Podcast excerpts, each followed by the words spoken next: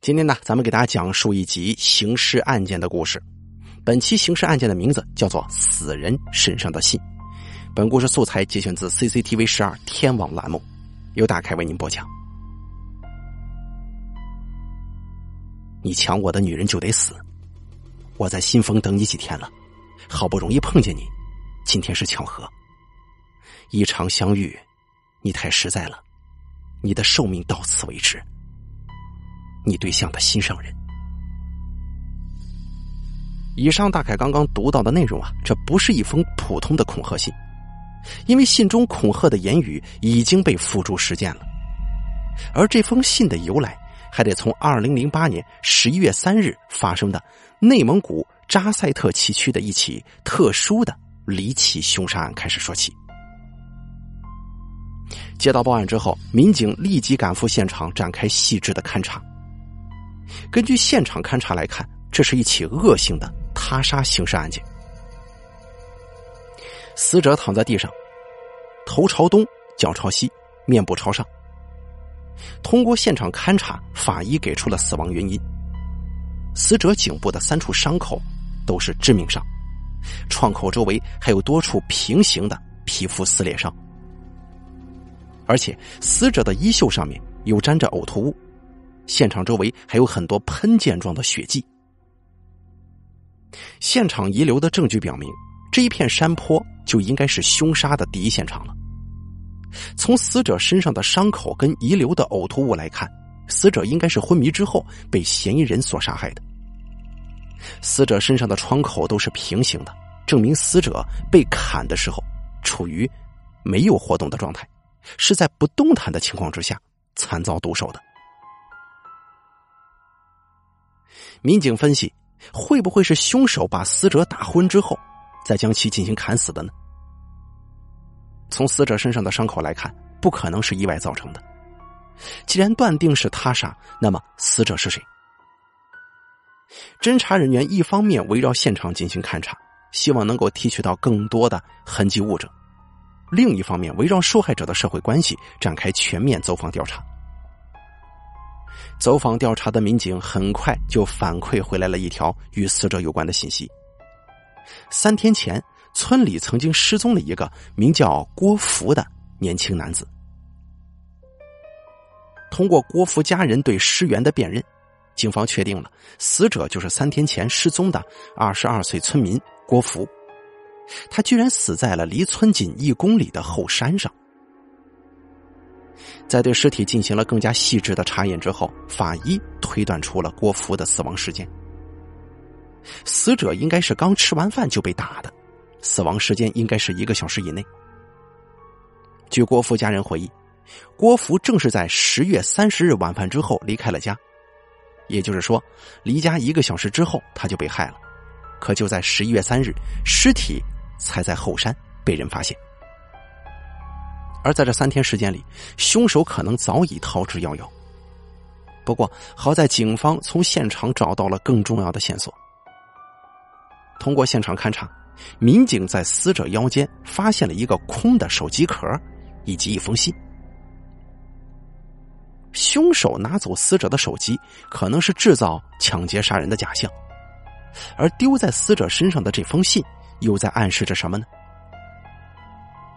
围绕这封信进行分析，警方初步确定这是一起情杀案件。这封信错别字很多，言语表达能力也非常一般。分析写这封信的人呢，文化水平应该不高。此时，侦查员已从郭福家人口中得知，十一月三日应该是郭福换钟的日子。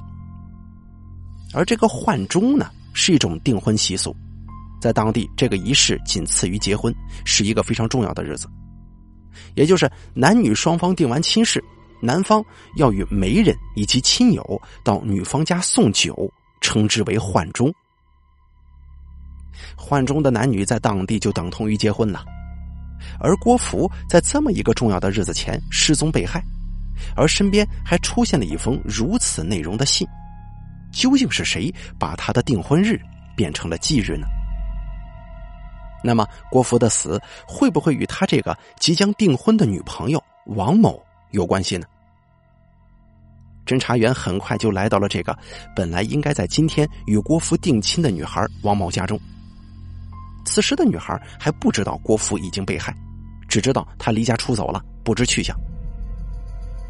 朴实的女孩王某说，自己跟郭福经人介绍，就十来天左右吧，期间总共就见过三次面，而且还告诉民警，自己在跟郭福处对象之前没处过别的男朋友。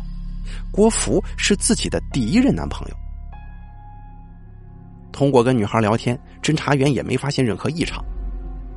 通过外围调查，一个从来没有谈过恋爱，而且与郭福仅仅认识九天、见面仅三次的女孩，应该与本案没什么关系。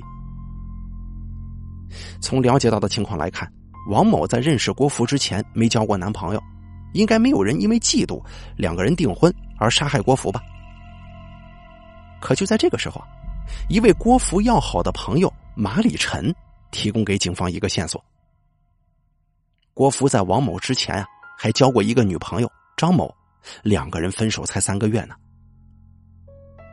于是警方派出两个调查小组，一组调查已经与郭福分手三个月之久的前女友张某，而另一组呢，继续调查郭福失踪前后的详细情况。据家属反映。当天晚上，郭福接了一个电话之后就出去了，从此没再回来。那么，这个电话是谁打来的呢？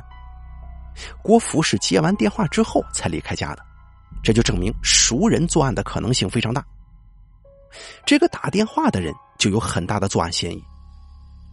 而此时，民警又反馈回来一条重要的消息，说当天晚上有人看到郭福跟一个女孩朝案发现场方向走去。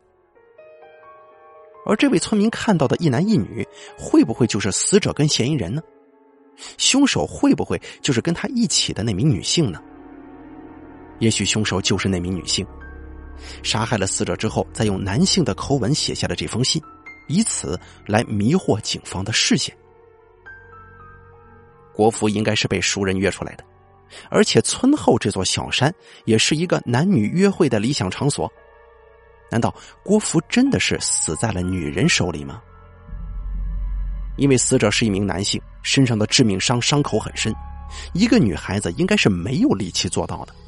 但是仅凭这一点，还不能完全排除死者两任女友的嫌疑。而就在这个时候，郭福的前任女友张某也被找到了。警方根据最新的证据，对张某、王某两个人进行了讯问，而且通过笔迹鉴定。现场遗留下来的这封信不是出自二人手中。至此啊，警方认为王某的嫌疑可以完全排除了，而郭福的前任女友张某却出现了新的疑点。因为在与郭福谈恋爱之前，她曾经有过恋爱关系的男友，并且呢，她现在又有了新的男朋友。张某的男友会是写下这封信的杀人凶手吗？通过走访调查，张某以及其男友均没有作案时间，所以说他们的嫌疑啊也被排除了。而就在这个时候，新的线索又出现了。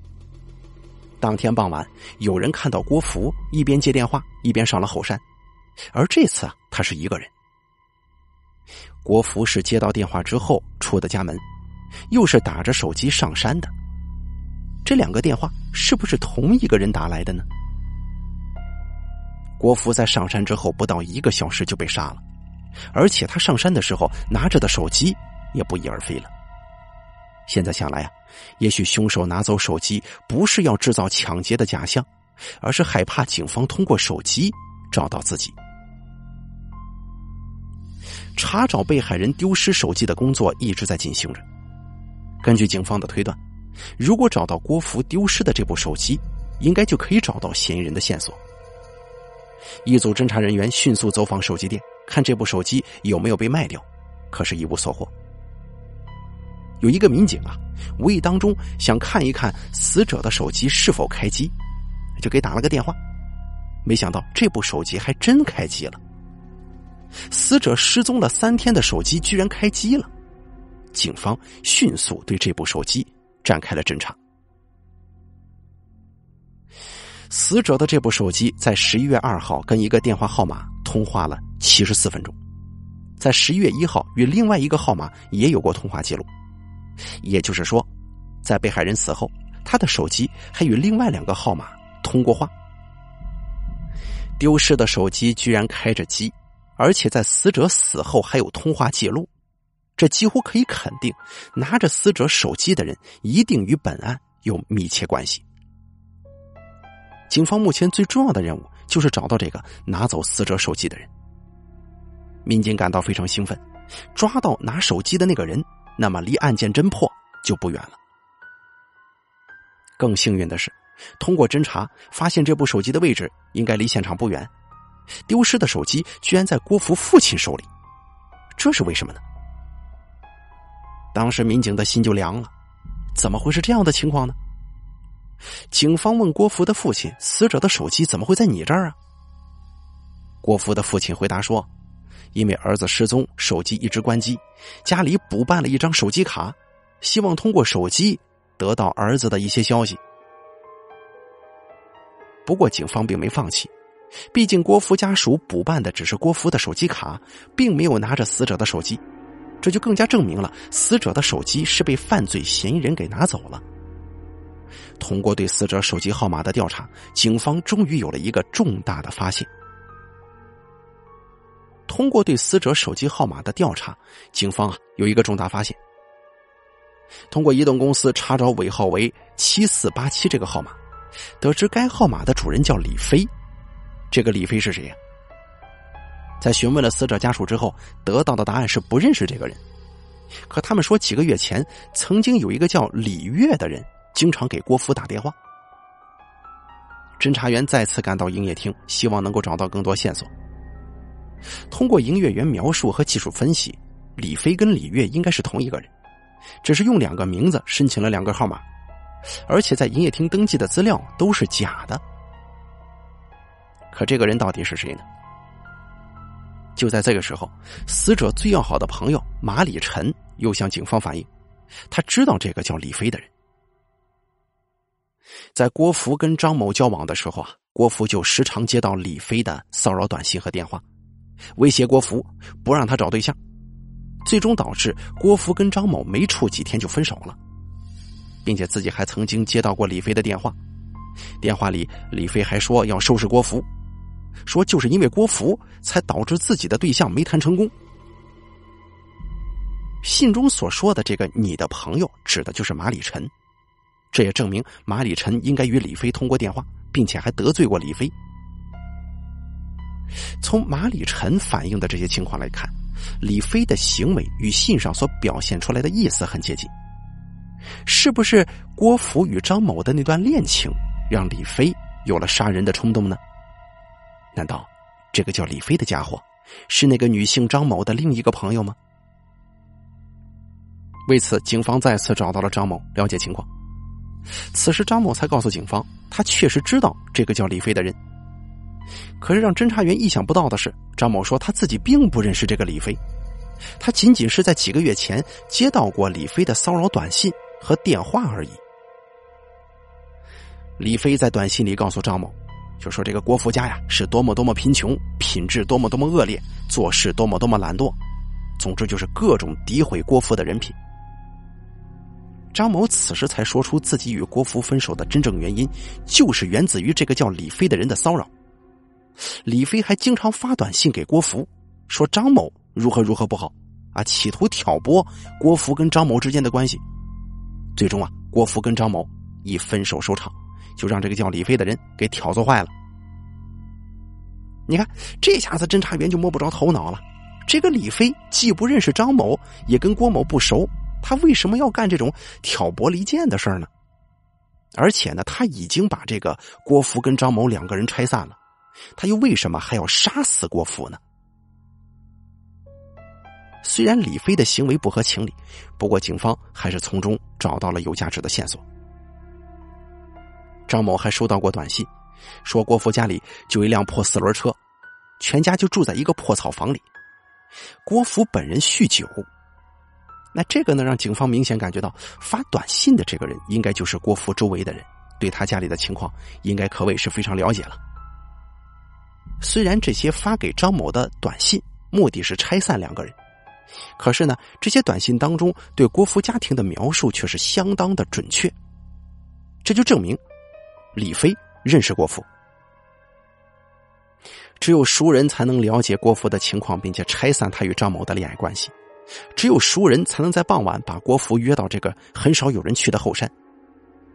在死者身边，这个化名叫李飞的人会是谁呢？死者已死，能够证明有李飞这个人呢，只有死者的前任女友张某，因为他曾经接到过李飞的电话。再有一个就是死者的好友马礼臣。哎呀，马礼臣是郭福生前最要好的朋友，应该是最熟悉郭福的人，也是除当事人之外唯一知道李飞的人。而恰恰就是他为警方提供的那段关于李飞的证词，于是啊，警方对他开始产生怀疑了。通过分析，马礼臣这个通话记录呢，警方认为这个叫李飞的人根本就没有给马礼臣打过电话。既然没有给他打过电话，那么为什么他非要刻意说李飞给他打过电话呢？现在警方对马里臣只是怀疑，可是并没有确凿的证据来证明他就是杀害郭父的凶手。此时专案组又想到了那封留在现场的信，通过笔迹对比，警方初步认定。现场发现的信就是这个叫马里臣的人写的。在种种证据面前，马礼臣终于承认自己就是杀害郭福的凶手，而且承认利用李飞这个身份拆散张某与郭福的也是自己。随后，警方在马礼臣家中找到了死者的手机、凶器和血衣等等物品。至此啊，从案发到破案。警方只用了八个小时的时间就破获了。不过呢，马礼臣的动机是什么呀？他为什么要杀害自己的好友郭福呢？仇杀、情杀还是财杀？马礼臣这个人根本就不认识死者的两个女朋友，谈不上为情杀人。你看，两个人兄弟关系又好，甚至不会有什么仇恨所在。而且马礼臣生活挺富裕的，时常接济生活贫困的郭福。为财杀人，那更不可能。到底是为什么呀？据马礼臣供述，十七岁那年，郭福给自己家放羊，自己对郭福特别好，两个人关系也特别亲近。后来两个人呢，就从感情上发生了实质性的关系。民警问马礼臣：“你们的关系好到什么程度了？”马礼臣回答说：“就跟男女关系一样。”马礼臣说：“他呢，每次看到郭福跟别人在一起，自己就特别来气呀，这个醋坛子都打翻了。哎呀，到后来郭福不愿意与自己长相厮守，想要拥有一个正常稳定的家庭，马礼臣觉得郭福开始变了。一份异样的恋情，让两个男人肩上都承受了自己根本无法承受的负担。也许他们有过幸福。”可当其中的一个人适当回到原本属于自己平静生活的时候，悲剧发生了。但是，任何情感都不应该逾越法律这道鸿沟，你说是吗？好了，本期刑事案件咱们就说到这儿了，感谢您的收听。本故事节选自 CCTV 十二天网栏目，由大凯为您播讲。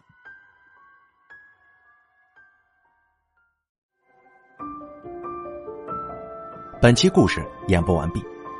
想要了解大凯更多的精彩内容，敬请关注微信公众账号“大凯说”。感谢您的收听。